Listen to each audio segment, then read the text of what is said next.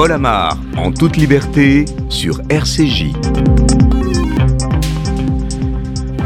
Bonjour, dans deux jours, les Français voteront lors du premier tour de l'élection présidentielle et, si l'on en croit les sondages, placeront en tête de gondole Emmanuel Macron et Marine Le Pen. Frédéric Dabi, directeur général de l'IFOP, auteur du livre La fracture publié par les Arènes, nous dira si cette projection lui paraît crédible et évaluera les chances de Marine Le Pen d'accéder au pouvoir le 24 avril, au soir du second tour. Si ces chances sont réelles, Marine Le Pen le devra à un homme qui n'a cessé de l'humilier tout au long de la campagne, mais qui de fait a roulé pour elle en lui permettant de se recentrer, en réhabilitant Pétain, en se réclamant de Céline et Maurras, en confondant islam et islamisme, en lavant, plutôt en salissant plus noir que noir, Éric Zemmour a permis à Marine Le Pen d'apparaître par effet de contraste comme une blanche colombe. Étienne Girard, rédacteur en chef à l'Express, auteur d'un livre sur Éric Zemmour, Le radicalisé, publié par Le Seuil, mesurera la responsabilité du polémiste dans le blanchiment de l'extrême droite en France. Pour peu qu'Éric Zemmour appelle ses électeurs à voter Marine Le Pen le 24 avril, les deux héritiers de Jean-Marie Le Pen, l'une biologique, l'autre idéologique, se retrouveront unis dans cette volonté de diriger la France et appliqueront, n'en doutons pas, les fondamentaux de l'extrême droite française en cas de succès. Dans cette hypothèse, aurons-nous encore le droit de nous appeler David ou Rebecca, de manger cachère, de porter la kippa, d'enterrer un proche en Israël je poserai la question à Élie Korchia et j'imagine la réponse du président du consistoire central. Il décrira l'état inquiétant de la communauté juive de France, coincée entre le marteau et l'enclume, entre les assassinats islamistes et la privation possible de liberté religieuse. Sombre tableau, je le concède, d'autant plus sombre que cette extrême droite française se montre plus que bienveillante à l'égard d'un dictateur nommé Poutine. Les massacres de civils en Ukraine sont pourtant bien réels et sont considérés comme des crimes de guerre contre l'humanité. Le colonel Éric Emron nous le confirmera. Il a dirigé pendant trois ans l'Office central de lutte contre les crimes contre l'humanité, les génocides et les crimes de guerre. Son livre, publié par les éditeurs L'Abeille Plomb, La traque est mon métier. Avant d'accueillir nos invités, le flash info de Margot Siffer, qui reviendra bien sûr sur l'attaque terroriste d'hier à Tel Aviv. Bonjour Margot. Bonjour Paul, bonjour à tous. Le flash sur RCJ. Deux hommes de 27 et 28 ans sont morts hier soir dans un attentat à Tel Aviv. Il s'agit de Tomer Morad et d'Etem Majimi. Une quinzaine de personnes ont également été blessées, dont trois qui sont dans un état grave. Le Premier ministre dit accorder une liberté d'action totale aux forces de sécurité. Ursula von der Leyen et Joseph Borrell sont actuellement en route vers Kiev. Hier, l'Union européenne a annoncé une cinquième salve de sanctions contre la Russie. Emmanuel Macron est revenu dessus ce matin sur RTL. Et nous avons pris des décisions que la France a beaucoup poussées de sanctions nouvelles ce matin. J'ai noté d'ailleurs l'absence coupable de tous les parlementaires du Front National au Parlement européen quand il s'est de sanctionner la Russie, ce qui vous montre l'ambiguïté quand même de certains encore avec ce pays malgré la guerre. Et nous soutenons les Ukrainiens. Cette guerre, malheureusement, ne s'arrêtera pas dans les jours qui viennent. Et au moins 35 personnes ont été tuées et 100 blessées ce matin dans une attaque à la roquette sur la gare de Kramatorsk dans l'est de l'Ukraine. C'était il y a un an jour pour jour. Le journaliste Olivier Dubois a été enlevé par un groupe djihadiste au Mali. Cela fait désormais 12 mois qu'il est en captivité. Il est le seul Français encore retenu en otage dans le monde. Et enfin, après la neige et le gel, la tempête Diego traverse ce vendredi le pays. Cinq départements sont placés en vigilance orange pour risque d'avalanche. La tempête se dirigera progressivement vers l'est de la France, puis cette nuit vers l'Allemagne. Merci Margot. Vous avez évoqué la nouvelle attaque terroriste hier à Tel Aviv. Je vous propose de revenir sur cette horreur avec notre correspondante en Israël, Emmanuel Ada. Euh, bonjour Emmanuel, merci d'être là avec nous. Shalom à tous. Le terroriste Emmanuel était-il seul ou pas lors de l'attaque hier soir? Alors c'est une grande question. Oui, il était seul a priori, mais est-ce qu'on peut parler de loup solitaire euh, nous pensons en Israël que, bien évidemment, derrière un homme seul, il y a toute une machine de guerre euh, pour préparer euh, un attentat de cette envergure. Donc, on ne peut pas parler de loup solitaire, on peut parler juste d'un homme seul qui agit avec sa mitraillette. Mais derrière lui, c'est le djihad islamique qui était qui était le fourvoyeur de cet attentat. Et qui s'est réjoui de cet attentat hier, qui a fait deux morts, de nombreux blessés, dont certains graves. Emmanuel, craint-on de nouvelles attaques au premier jour du Ramadan? Oui, tout à fait. Le pays est en état d'alerte maximale.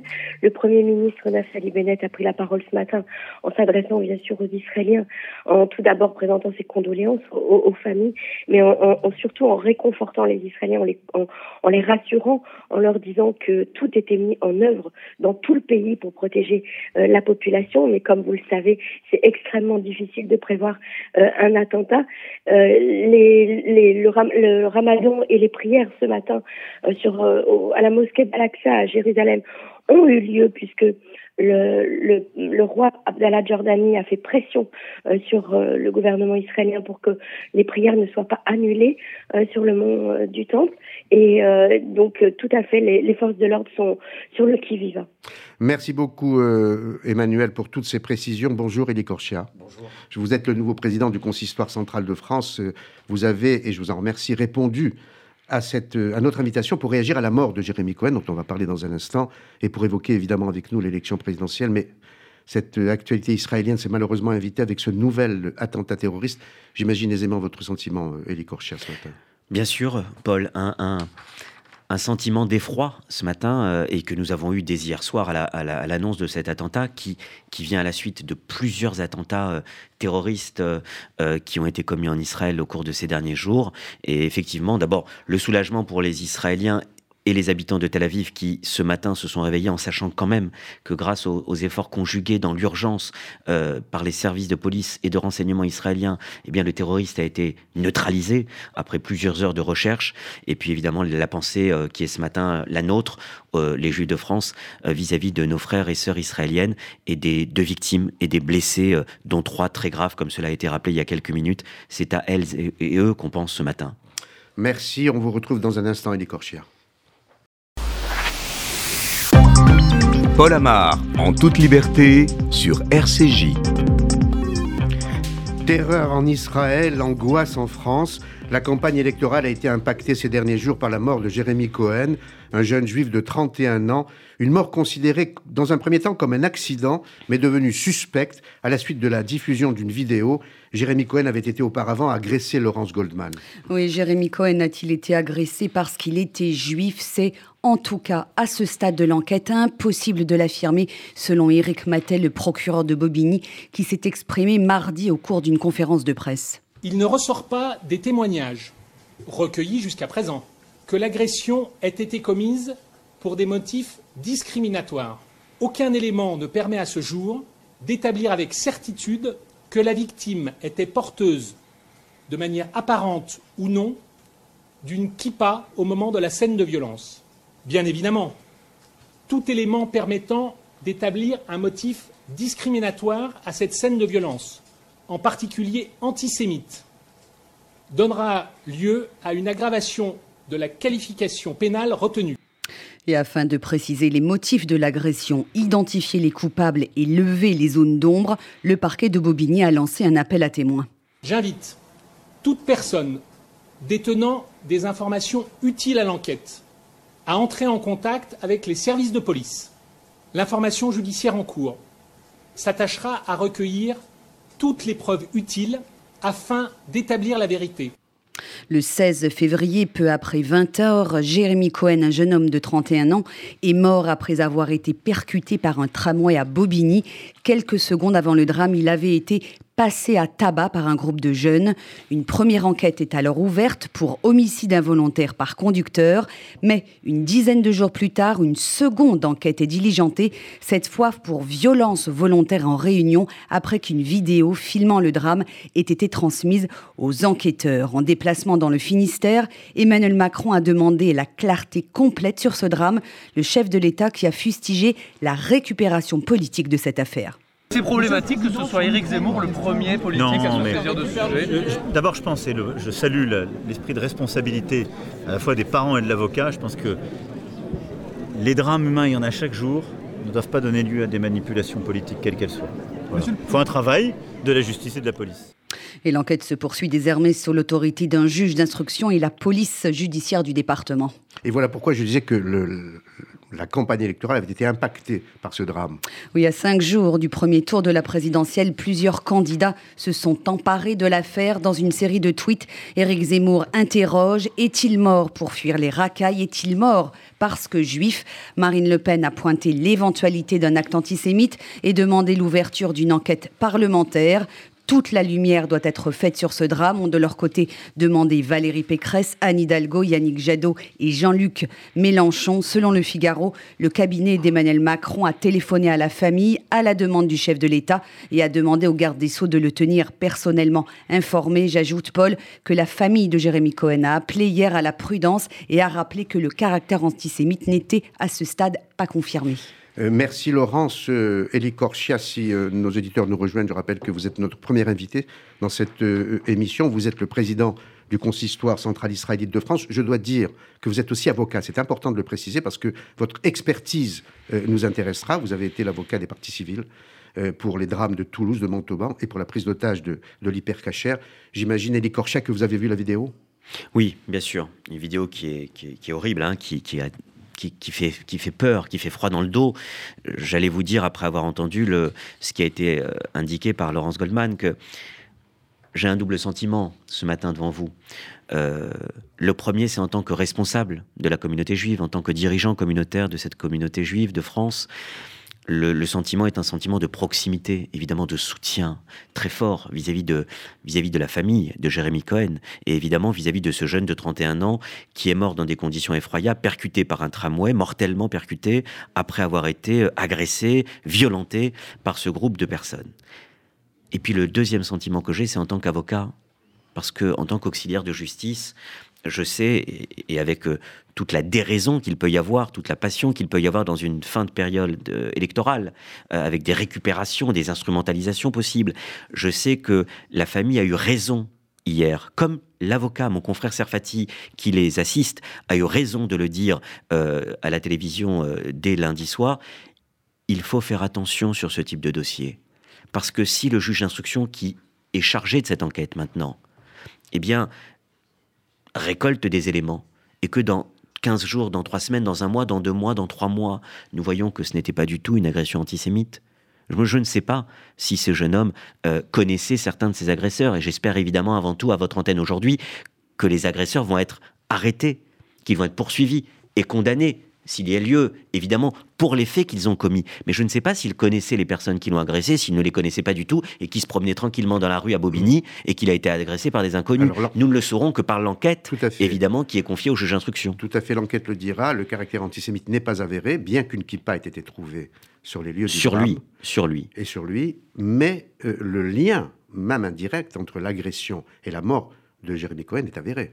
Bien évidemment, c'est une agression qui a ensuite entraîné, c'est les violences volontaires, ayant entraîné la mort sans intention de la donner. Hein, d'un point de vue juridique, nous savons bien que s'il a été percuté, euh, Jérémy Cohen, par le tramway, c'est parce qu'il s'enfuyait après avoir été agressé. Dans quelles conditions? Comment, évidemment, ça c'est l'enquête qui va le déterminer. Ce n'est pas la même chose quand on connaît quelqu'un ou quand on se fait agresser dans la rue par des gens qu'on ne connaît pas et qui vous ont agressé, euh, je dirais, euh, euh, en quelques secondes. Ce n'est pas la même chose quand on avait une kippa sur la tête et quand on n'avait pas de kippa sur la tête. Il y a un certain nombre d'indices qui devront être pris en considération par le juge d'instruction. Donc, proximité avant tout vis-à-vis -vis de la famille et en mémoire avec ce jeune dont la mort nous a tous profondément choqués. Et ensuite, d'un point de vue juridique, je dirais, prudence tant que nous n'avons pas les éléments qui seront recueillis par le juge d'instruction. Alors je retiens ce mot que vous prononcez, euh, prudence. Comment avez-vous réagi au fait qu'Éric Zemmour euh, ait euh, parlé publiquement sur TF1 le soir de son invitation de ce drame?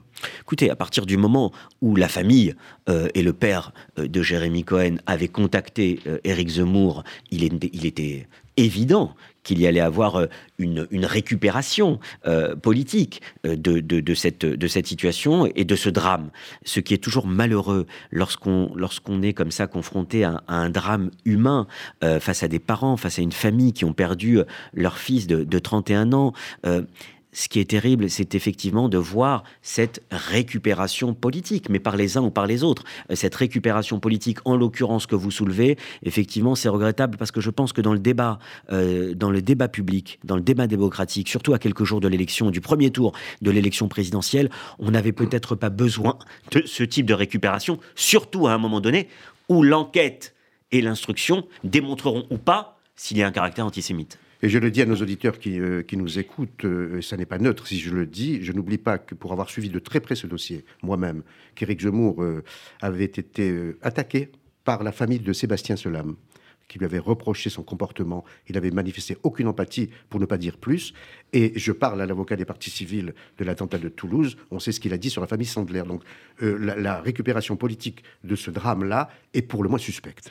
Nous avons dit, et j'ai dit, vous le savez bien, Paul Amar, ce que j'avais à penser des déclarations qui avaient été faites par euh, le candidat Éric Zemmour euh, euh, par rapport aux enfants Sandler et par rapport au fait qu'ils avaient été enterrés à Jérusalem. je n'en redis pas plus. vous connaissez mes positions à ce sujet et je ne laisse jamais rien passer lorsqu'il y a des déclarations qui sont faites qui, pour moi, ne font pas honneur au débat public. La question s'adresse au président du consistoire central. Si Marine Le Pen est élue, ce qui n'est plus exclu, nous en parlerons tout à l'heure avec Frédéric Dabi, avec l'aide d'Éric Zemmour, nous en parlerons avec mon confrère Étienne Girard.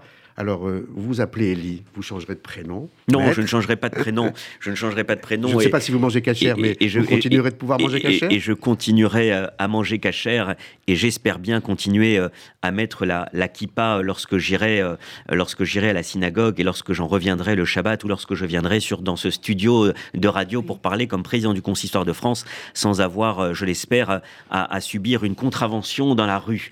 non, je crois que la liberté, la liberté de pratiquer religieuse, la liberté d'exercer notre culte, qui est au cœur des principes de la République française et de notre Constitution, rappelons-le à toutes celles et ceux qui nous écoutent.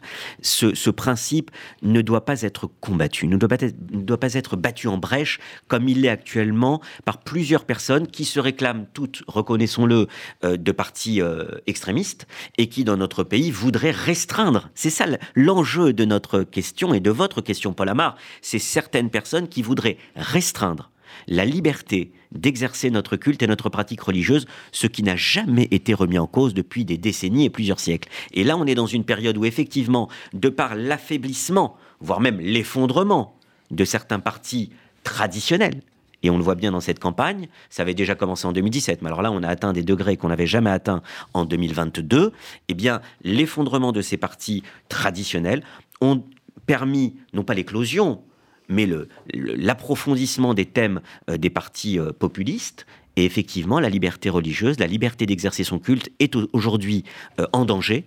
Et en tant que président du consistoire israélite de France, je tiens à rappeler ce principe qui doit nous permettre, vous l'avez rappelé notamment, de continuer à pouvoir manger cachère dans notre pays, euh, normalement, euh, avec un abattage rituel qui s'est toujours passé tout à fait normalement avec les, les sociétés d'abattage. Vous savez que le grand rabbin Fison travaille avec nous, avec le grand rabbin de France, avec moi-même, sur ces questions. Et nous avons été reçus il y a quelques jours par le président du Sénat, Gérard Larcher, au Sénat pour parler justement de la liberté de culte, la liberté de pouvoir continuer à manger cachère, l'abattage rituel. Et nous avons parlé aussi de cela dans le cadre de la loi euh, pour les, principes confortant euh, les principes de la République, qui avait été dite loi contre le séparatisme. Eh bien, tout ça, c'est au cœur de la campagne électorale, mais ce sera aussi au cœur de, des préoccupations des citoyens juifs de ce pays au lendemain du premier tour. Laurence? Oui, euh, nous, nous suivons très près euh, sur RCJ euh, les conversations, les échanges sur les réseaux sociaux et notamment sur Facebook. L'émotion, l'émoi, le désarroi, même après la révélation de cette affaire Jérémy Cohen est perceptible. Mais on, sent également que certains de nos religionnaires vont céder aux douces sirènes de vote en, faveur de l'extrême droite, en particulier pour Éric Zemmour, surtout depuis le début de la semaine et, son engagement voilà, dans, dans cette affaire. Est-ce que vous, en tant que président du consistoire central, vous avez un message à adresser à la communauté juive deux jours avant le premier tour Écoutez, moi j'ai toujours été clair, je n'ai jamais varié dans ma position et je la redis aujourd'hui à votre, à votre micro, euh, Paul Amar.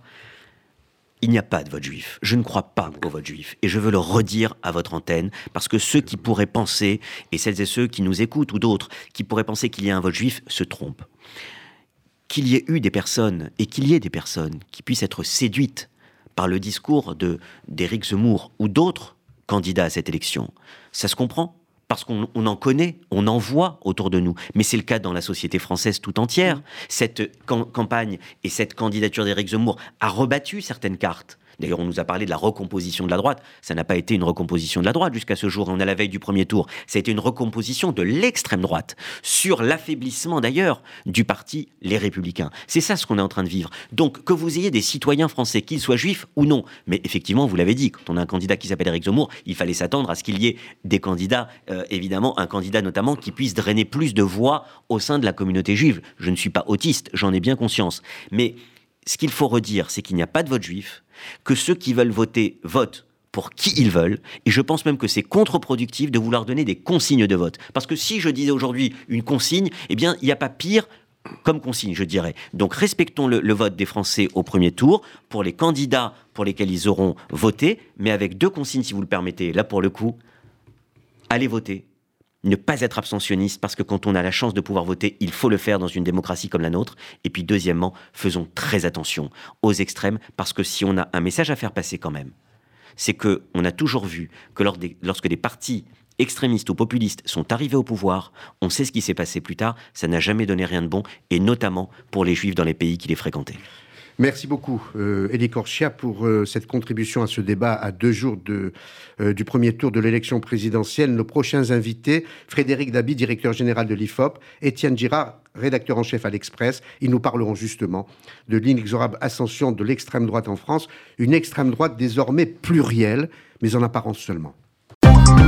Paul Amar, en toute liberté, sur RCJ.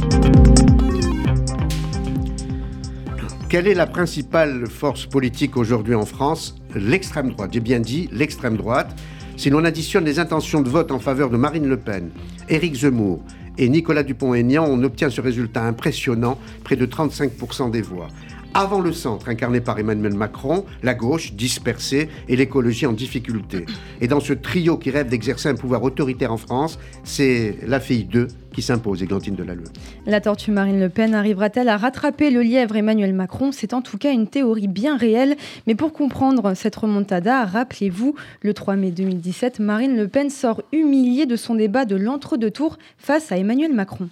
Monsieur Montebourg refusait que SFR précisément soit vendu à Monsieur Drahi. Et le jour où Monsieur Montebourg a été remplacé par vous, Monsieur Macron, eh bien, immédiatement, vous avez signé la vente. C'est le groupe Vivendi qui l'a vendu. Ne dites pas de bêtises. Oui, cherchez dans vos dossiers. Vous seriez oh, bien. Oui, je vais vous retrouver ça immédiatement et vous allez voir que vous allez être en difficulté une fois de plus. Je connais, je connais un peu les dossiers. Janvier 2015, devant l'Assemblée, j'ai pris la décision. Pour Alstom, vous avez dit à du, M. Dupont-Aignan, c'est pas moi. Mais on parle d'Alstom Janvier 2015. On peut rentrer, si vous voulez, dans l'intimité du dossier. Vous n'allez pas tenir longtemps parce que, comme vous les confondez les uns avec les autres, il y en a un qui fait des téléphones et l'autre, ça n'a rien à voir. Il fait à la fois des turbines et du matériel industriel. C'est pas la même chose.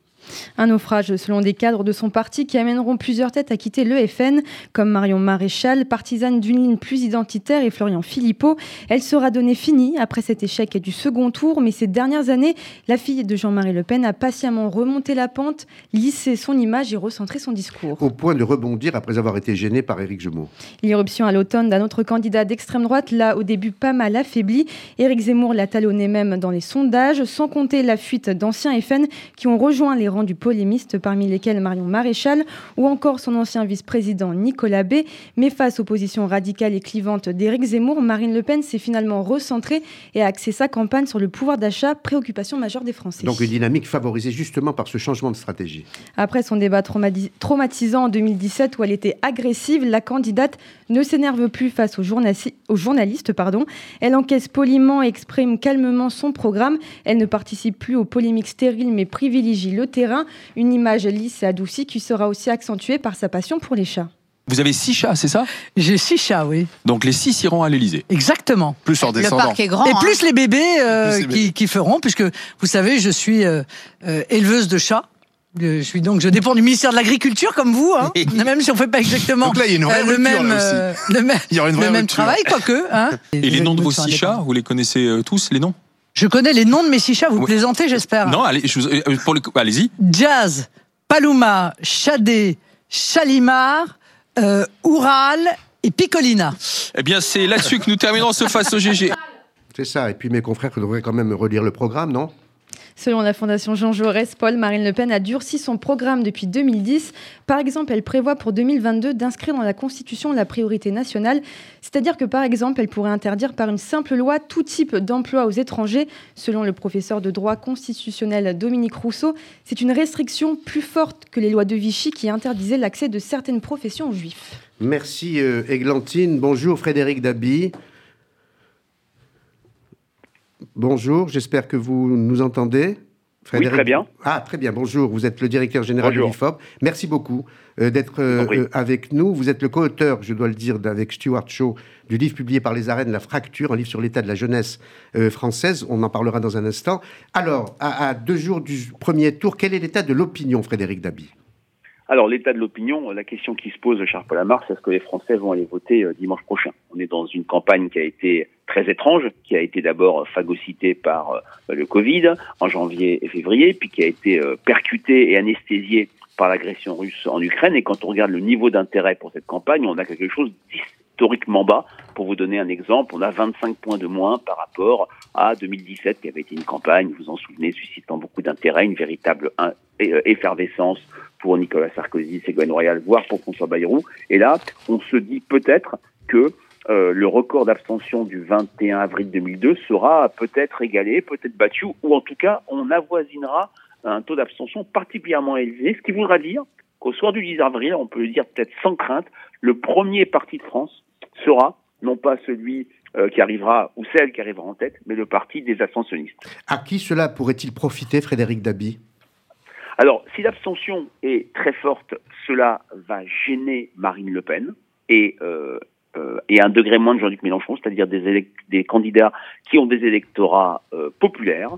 Euh, mais en tout cas, ce qu'on peut quand même dire, on ne va pas être sur l'étiage et le niveau des régionales, 67% d'abstention qui avait complètement désarçonné ou diminué les intentions de vote en faveur de Marine Le Pen. Ça sera sans doute une érosion plus qu'un plus qu'un changement de donne, même si, pour la première fois peut-être pour une élection présidentielle, on va constater un différentiel de mobilisation entre des camps, euh, des catégories qui auront, qui se seront plus déplacées par rapport à d'autres. Pour autant, confirmez-vous euh, le, ce qui apparaît comme l'irrésistible ascension de Marine Le Pen dans ces dernières semaines? Bah, clairement oui, il dire les choses. Hein. Elle fait pour les Français la meilleure campagne. Elle bénéficie d'une dynamique assez impressionnante. Elle a gagné 6 ou 7 points depuis 15 jours. L'écart avec Emmanuel Macron, qui était de 10-12 points après la guerre, après l'agression russe, n'est plus que de euh, 2 points et demi, si j'en crois le rolling IFOP fiducial euh, qui a été publié euh, hier, hein, 26,5 contre 24. Et moi, ce qui me frappe, c'est deux choses. Sur le fond, elle a préempté la thématique du pouvoir d'achat qui est la thématique qui vraiment domine, écrase, structure la campagne, que ce soit la, vie chère, les fins de mois, euh, l'inflation, euh, l'augmentation des prix du carburant. Vous le voyez sur le terrain, j'imagine, et vos, vos, auditeurs vous en parlent bien sûr. Et sur la forme, ce qui me frappe, et j'ai bien entendu votre euh, reportage, c'est qu'elle a métamorphosé son image. Elle s'est dans un sens chiracisée, elle apparaît comme sympathique, elle apparaît comme proche des gens, et tout ça, cet alliage fait qu'aujourd'hui, face à, face à Emmanuel Macron qui euh, apparaît comme le président des crises, le président rempart, mais qui n'incarne plus le changement, la projection, elle incarne une forme de mouvement.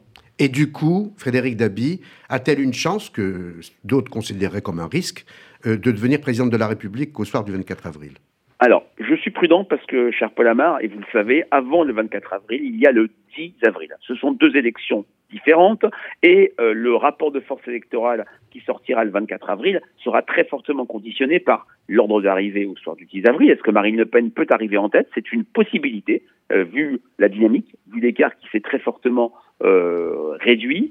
Est-ce qu'elle va avoir des soutiens? Quid de la campagne? Tout ça rend les choses très incertaines, même si quand on regarde les second tours mesurés actuellement, donc qui ne prennent pas en compte la connaissance des résultats du premier tour, on a des rapports de force très serrés euh, qui rappellent des euh, Chirac-Jospin en 95, des Ségolène Royal euh, Sarkozy en 2007, c'est-à-dire du 52-48, du 53-47. C'est particulièrement serré, rien à voir avec la logique d'élimination qui prévalait, j'ai envie de dire, automatiquement pour les candidats d'extrême droite en 2002, voire en 2017. Très juste, et j'ai bien entendu ce que vous venez de dire, Frédéric Dabi, elle pourrait arriver en tête au soir du 10 avril, malgré la présence euh, d'Éric Zemmour, ce qui veut dire que si Éric Zemmour n'avait pas été candidat, elle serait nécessairement arrivée en tête devant le président sortant.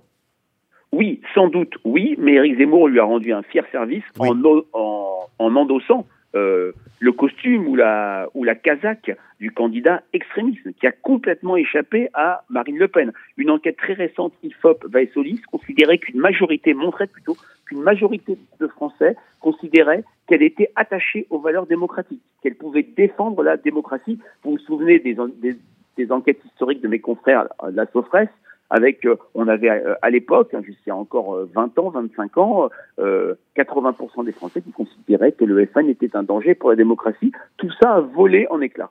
Vous qui avez écrit un livre sur l'état de la jeunesse, que vont faire les jeunes déjà le 10 avril? Alors déjà, vont-ils aller voter? Alors que quand on parle des jeunes, moi je parle là des primo-votants, ceux qui votent pour la première fois une élection présidentielle, traditionnellement, ils votent beaucoup. Ils votent même parfois plus que la moyenne des Français. C'était le cas en 81, en 95, en 2007. Là, on a sans doute un taux d'abstention record en vue. Et pour ceux qui votent, ils se partagent entre, pour les plus jeunes, un vote Emmanuel Macron, un vote Jean-Luc Mélenchon et un vote Marine Le Pen pour les 23-25 ans, c'est-à-dire ceux qui peinent à s'insérer dans la vie professionnelle. Je vous avais promis de vous libérer à 12h35. Il nous reste euh, à peine une minute. Ce que je retiens de votre propos, et, Dieu sait si vous, euh, observez bien la société française, c'est votre extrême prudence euh, sur les résultats d'abord du premier tour et ensuite du second tour. Frédéric Dabi. Oui, je suis prudent parce que un sondage ne fait pas l'élection. Alors il y a le folklore qu'on voit chez les candidats mal placés de, tirer à boulet rouge sur les sondages. Ça fait, ça fait partie du jeu, même si parfois il y a une mauvaise foi, si je puis dire, confondante, mais c'est pas notre sujet aujourd'hui. Avec une abstention forte, avec des Français qui pourraient se, qui pourraient se mobiliser, un sur quatre qui déclare pouvoir changer d'avis euh, d'ici euh, dimanche, avec cette fluidité électorale, l'hésitation entre tel ou tel euh, candidat, tout ça rend le scrutin très incertain, d'où cette prudence. Merci beaucoup Frédéric Dabi pour cette expertise que vous nous avez proposée sur euh, l'élection présidentielle à deux jours du, premier tour. Bonjour Étienne Girard. Bonjour. Merci d'être avec nous. Vous êtes journaliste euh, comme nous, rédacteur en chef à l'Express, après vous êtes passé chez Marianne, et vous êtes auteur d'un livre bah, qui nous intéresse, publié par Le Seuil, Enquête sur Éric Zemmour, avec ce titre Le radicaliser. C'est une enquête extrêmement poussée sur le parcours d'Éric Zemmour, sur ses motivations, ses réseaux, assez remarquable, je dois dire mais j'ai une question d'abord personnelle à vous poser. Vous avez dédié votre livre à, alors là je vous cite, à mes arrière-grands-parents, Sadi et Myriam Dassa, raflés le 20 avril 1941 et 5 novembre 1942 à Paris, déportés à Auschwitz, et également à votre mère. Comment un homme dont les arrière-grands-parents ont été déportés peut-il consacrer, j'imagine, au moins deux ans de sa vie? Un an et demi, disons. Allez, bon, un an et demi, écriture comprise, à Éric Zemmour qui a réhabilité Pétain Parce que c'est un objet journalistique euh, très intéressant. Je pense que je l'ai observé avec euh, la distance qui convenait, c'est-à-dire euh, sans le diaboliser. Ça m'intéressait pas d'en faire un, un, essai, un pamphlet contre Éric Zemmour. D'autres l'ont fait très bien, de façon même souvent remarquable. Moi, j'avais envie d'aller comprendre, d'aller comprendre les ressorts de cette personne euh, qui vient pas de l'extrême droite. Vous l'avez dit, il, a eu des propos sur Pétain euh, euh, qui ont pu être extrêmement troublants et même taxés de révisionniste. il vient pas de ce monde-là. C'est pas quelqu'un qui, à 18 ans, tractait pour l'action française. Donc j'ai eu envie de comprendre comment cette personne-là, euh, qui est un, enfant euh, de, parents algériens, euh, est devenu, bah, oui, quelqu'un qui veut nuancer le rôle de Pétain avec quelques visées révisionnistes et quelqu'un d'aussi radical sur toutes les questions identitaires, d'immigration, combien même rien dans son histoire semble-t-il, mais j'ai pu voir que c'était plus compliqué que ça, ne le prédisposait à euh, devenir un candidat à la présidentielle à la droite de Marine Le Pen. Alors vous mettez ça quoi? Sur le compte du, dépit, du complexe social, échec à l'ENA, rejet par la droite, euh, qui, parce qu'il voulait euh, avoir un parcours politique il y a fort longtemps. Il passait son temps à fréquenter les hommes politiques. Pour avoir été directeur du service politique en France 2, je peux le confirmer. Donc voilà, vous mettez ça sur le compte de quoi? Une sorte de de complexe social bah, Comme toujours, c'est un mélange de choses. Euh, oui, Éric Zemmour a un complexe social extrêmement marqué. Il n'a jamais vraiment digéré, même s'il s'en défend aujourd'hui, son échec à l'ENA.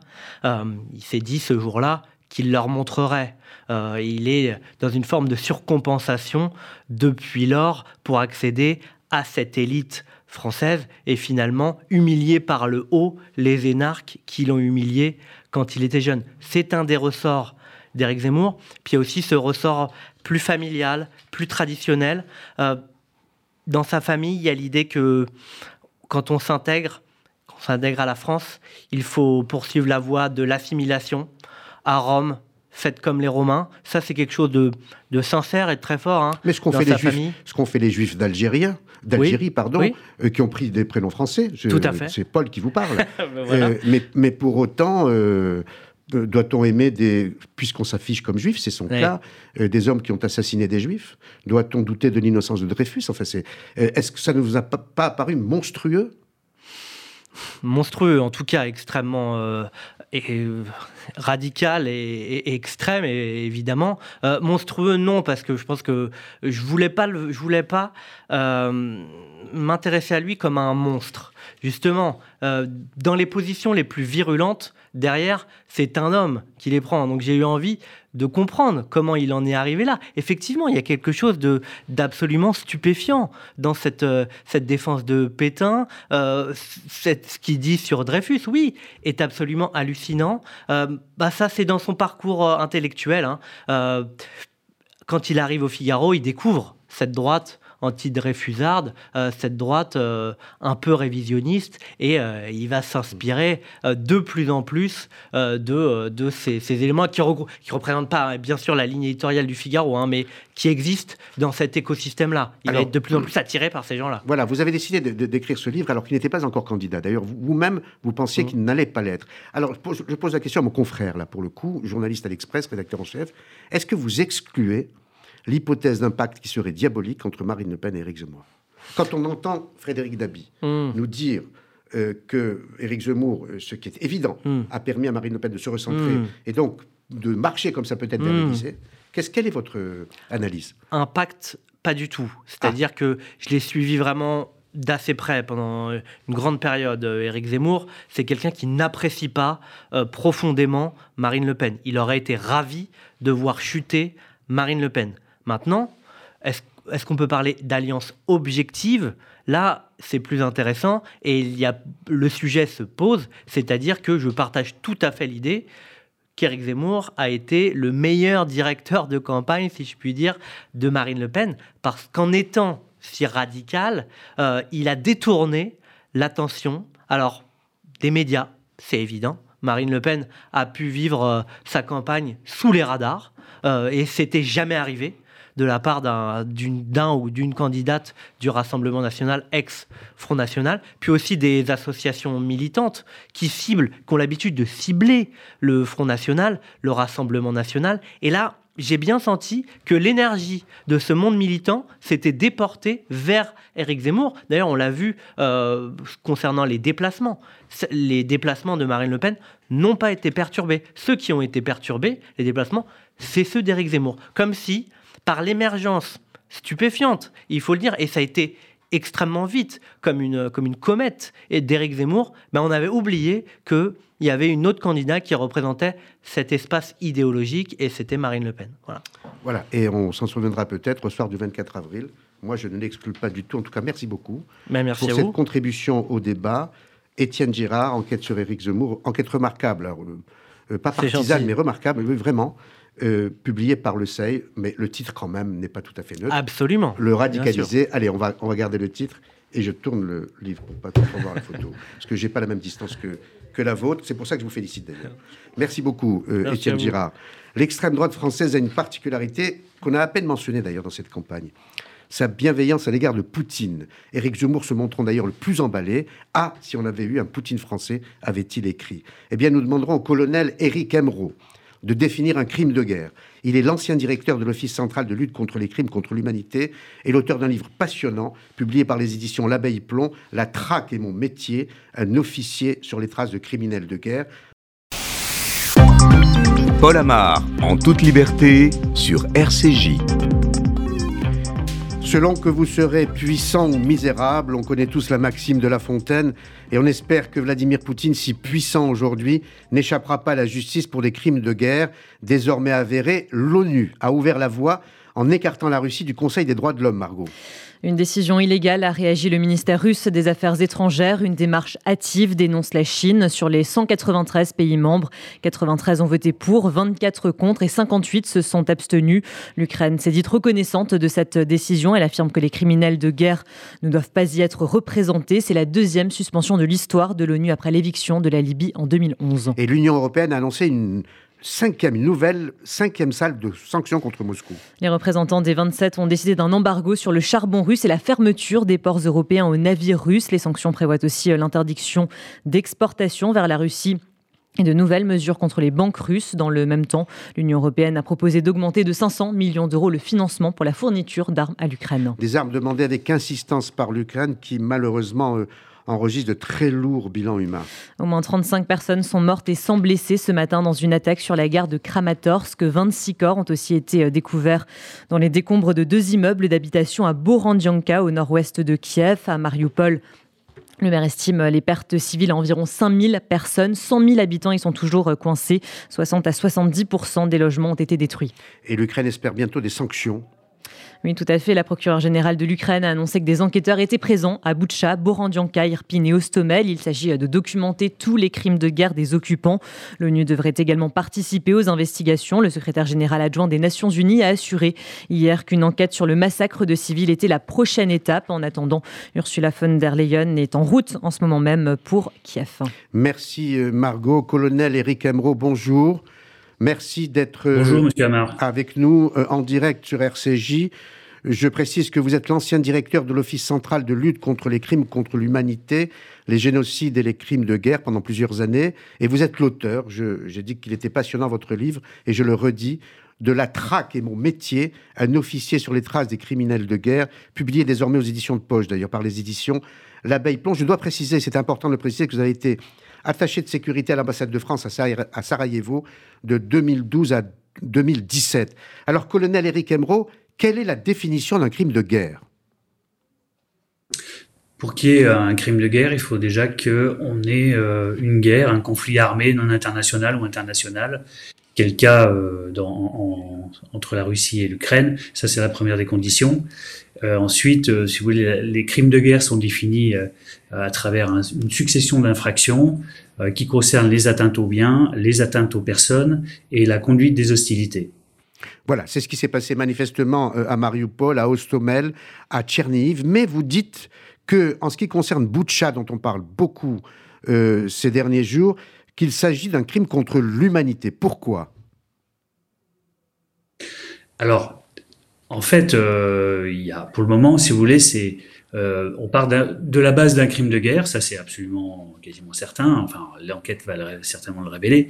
Après, quand vous parlez de crime contre l'humanité, ça, suppose une attaque généralisée systématique contre les populations civiles. Donc c'est quelque chose, c'est un crime que l'on va trouver hors conflit euh, armé. Mais dans un cas présent, on a quand même l'impression que des gens ont été exécutés dans la rue, et ça, évidemment, tout, ça est lié quand même à l'enquête. Donc moi, je suis loin, euh, mais un certain nombre de, correspondants, dont Philippe Sands, par exemple, laissent aussi entendre que euh, l'enquête pourrait révéler des crimes contre l'humanité. Alors, la lecture de votre livre montre et démontre que vous, vous avez mené à la tête de cet office euh, de lutte contre les génocides et les crimes contre l'humanité des enquêtes absolument remarquables, alors, et qui parfois prennent du temps, et vous le dites. Euh, comment euh, démontrer la véracité d'un crime de guerre ou d'un crime contre l'humanité en ce qui concerne par exemple l'Ukraine en ce moment? Alors, euh, le temps est notre principal ennemi dans un premier temps, c'est le cas de le dire, puisqu'il faut fixer en fait la scène de crime, il faut récupérer tout un tas d'éléments. alors déjà on démarre des cadavres, ensuite on fait des autopsies, à partir de là on va déterminer les causes de la mort, Ensuite, euh, on va donc aller recueillir un certain nombre de preuves d'ordre euh, photographique, euh, vidéo et d'images satellites, et aussi des éléments de renseignement qui nous sont transmis éventuellement par des services adaptés. et enfin, et c'est là où du coup le temps devient notre ami, on fait tout un tas d'auditions, comme je le démontre dans le livre. Au Rwanda, on peut aller jusqu'à une centaine d'auditions, de telle sorte qu'on on puisse avoir une, physionomie et une, photographie la plus précise de la situation. Et s'il y a euh, des manipulations, et c'est quand même des sujets euh, sur lesquels on est euh, souvent on, est concerné par ce type de manipulation, on va vite le voir. Au bout d'une centaine d'auditions, vous savez, euh, s'il y a un trou dans la raquette, euh, vous vous en rendez compte. Alors justement, les enquêtes que vous avez menées sur les auteurs de tels crimes au Rwanda, en Serbie, au, au, Libéria, et l'arrestation de leurs auteurs montrent que vous avez fait preuve d'un très grand professionnalisme. Cela veut dire que s'il est avéré dans quelques temps, quand je ne sais pas, mais dans quelques temps, que les Russes ont commis des crimes de guerre en Ukraine, cela sera démontré, avéré. Il n'y aura pas de doute possible grâce au travail des enquêteurs tels que le vôtre à propos d'autres pays. Ah oui, je le pense. C'est-à-dire quand je vois certains tweets euh, ou certaines communications de, l'ambassade de Russie euh, qui nous expliquent que tout ça est un, un gigantesque montage, euh, bon, je trouve que c'est quand même assez fort de café. Si on, à partir du moment où les enquêteurs euh, de l'ONU, comme vous l'avez dit euh, auparavant, ainsi que les enquêteurs de, ukrainiens hein, en, matière de crimes de guerre, en plus, si effectivement on peut leur, leur adjoindre des enquêteurs de la France ou d'autres pays, l'Allemagne, puisqu'on a été saisi de, de, dossiers les concernant, croyez-moi que la physionomie et la photo euh, du crime de guerre sera rapidement démontrée. Qu'avez-vous ressenti, colonel euh, Éric Emeraud, lorsque, avec votre et vos équipes, euh, vous avez arrêté par exemple Félicien Kabuka, devenu prêtre après avoir commis des massacres au Rwanda? Alors, en fait, il y, a deux choses. Il y a dans, dans l'histoire du livre, je, euh, je, raconte cette histoire du, prêtre, effectivement, euh, qui, euh, a été arrêté en France, mais bien sûr, j'ai reconstitué l'intégralité des données pour éviter qu'on puisse, que je puisse avoir des problèmes avec, avec les magistrats, les avocats, etc. Félicien Kabouga est le, est le présumé financier du génocide. Donc, il est finalement parmi d'autres, mais il est à l'origine d'un million de morts. Euh, si euh, tout ça est démontré par euh, l'occasion de son procès. Donc effectivement, le jour où on, arrête quelqu'un comme Félicien Kabouga après 25 ans de cavale et une prime de 5 millions de dollars, je crois, sur sa tête, on, éprouve un sentiment de satisfaction déjà parce que c'est un travail d'équipe euh, dans lesquels on peut euh, trouver énormément de coopération internationale. Au départ, on démarre là-dessus parce que nos collègues anglais nous donnent un renseignement, on rebondit, on tire la ficelle et puis progressivement on s'aperçoit que oui, c'est possible, il est peut-être en France. Et voilà, et ce travail, c'est un travail d'équipe au niveau national avec l'Office et, celles et ceux qui ont travaillé sur ce dossier, euh, les directrices d'enquête, directeurs d'enquête, et puis euh, de coopération internationale avec le mécanisme, euh, que je dis pas, hein, le mécanisme du tribunal pénal international pour le Rwanda. Euh, voilà, c'est un sentiment de satisfaction énorme parce qu'on sait aussi que tous les Rwandais attendaient ça, et euh, croyez-moi, j'ai reçu des messages qui, ont, vont droit au cœur. Mais alors, vous êtes, militaire, donc rompu à toutes les, les épreuves, mais vous êtes aussi un homme. Quand vous découvrez, par exemple, que Radomir Sunjar, euh, dit l'Alco, arrêté, avait massacré euh, des dizaines, des dizaines de civils bosniaques, dont des enfants, brûlés vifs, l'homme que vous êtes, que ressent-il? Qu'éprouve-t-il? Le sentiment de la justice, parce qu'il a été finalement condamné à 25 ans de prison en appel par euh, la justice bosnienne. Donc c'est un sentiment de justice, du travail accompli, parce que si la justice ne passe pas, euh, croyez-moi, euh, dans 20, 10, 15 ou 25 ans, il suffit du moindre populiste pour, qui passe par là qui souffle sur les, les, braises et tout est reparti comme en 14. Euh, c'est d'ailleurs ma crainte pour l'Ukraine. C'est la raison pour laquelle je pense qu'il est indispensable que euh, la justice passe et qu'elle soit euh, ferme et définitive. Et d'ailleurs, à ce propos, je rappelle votre devise, la devise de l'Office, le temps passe, la justice demeure. Pensez-vous que la justice, mais justement, demeurera à l'égard de Poutine Et si ces crimes sont avérés, qui serait jugé? L'officier qui était à Boutcha, qui est désormais identifié, on connaît son nom, ou euh, Poutine et les dirigeants du pays? Est-ce que Poutine, euh, pour être clair, est-ce que Poutine pourrait être jugé un jour? Euh, juridiquement et techniquement, oui, c'est possible. Il peut faire l'objet d'un mandat d'arrêt international. Après, se posera la question de son arrestation. Euh, soit il, est remis aux autorités, mais j'ai du mal à le croire, même si on ne peut pas euh, véritablement savoir connaître l'état de la Russie dans 5, 10, 15 ou 20 ans. donc ça, c'est un premier point. Ensuite, je pense que parce que là, on a pris l'angle crime de guerre, mais il serait, je rejoins assez la position de Philippe Sante de euh, rechercher l'angle crime d'agression. Et euh, dans ce cas-là, on va buter systématiquement sur euh, les vétos du Conseil de sécurité. Donc, si vous voulez mon avis, je pense qu'il faut rapidement réformer le Conseil de sécurité parce que on a quand même trois pays là qui visiblement ont, enfin en tout cas n'ont pas ratifié le statut de Rome. Et cet avis est d'autant plus pertinent que tout de même, il faut le rappeler, justice est passée pour des crimes commis au Rwanda, euh, en Serbie, euh, au Libéria, mais justice n'est pas passée pour les crimes commis à Alep, en Syrie, avec l'aide de Poutine, des civils massacrés par centaines de milliers en Syrie, et euh, en Tchétchénie, à Grozny, une ville rasée. La justice n'est pas passée, et Poutine dirige le pays depuis près de 20 ans, la Russie. Vous avez euh, parfaitement raison. Comme disait Monsieur Perben, euh, c'est pas euh, la valeur d'une sanction qui est importante, encore que dans ce cas-là, c'est sa certitude. Or là, il n'y a jamais de certitude en matière de justice internationale parce que le, le, système qui a été monté a été monté de manière complexe, évidemment, parce que les États n'ont pas forcément intérêt à aller jusqu'au bout de la logique, et c'est ça qui va pas.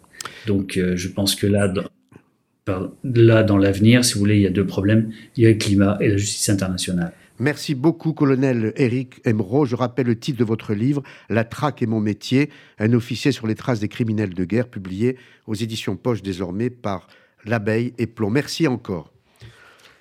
Merci pour votre accueil. Merci. Euh, cette émission est bientôt terminée. Elle se terminera avec notre rubrique habituelle, celle de Grim, qui, euh, vous allez voir, elle est très cohérente dans tous ces dessins qu'elle nous propose. Bonjour Graham. Bonjour Paul. En, vous parlant, je cherche, voilà, ça y est, je l'ai sur mon portable, votre dessin que je vous laisse décrire. Remarquable dessin, allez-y. Alors, le dessin d'aujourd'hui va porter sur le premier tour imminent des élections à la présidentielle. Et euh, il est à propos d'une candidate, Marine Le Pen, qui, euh, et c'est le titre du dessin, en a dans le ventre. Et on voit Marine Le Pen qui est une poupée russe, ou matrioshka, et c'est la, la, la, plus grande, la principale des poupées, qui est ouverte et qui permet de voir la seconde qui est euh, imbriquée à l'intérieur et qui est euh, Vladimir Poutine.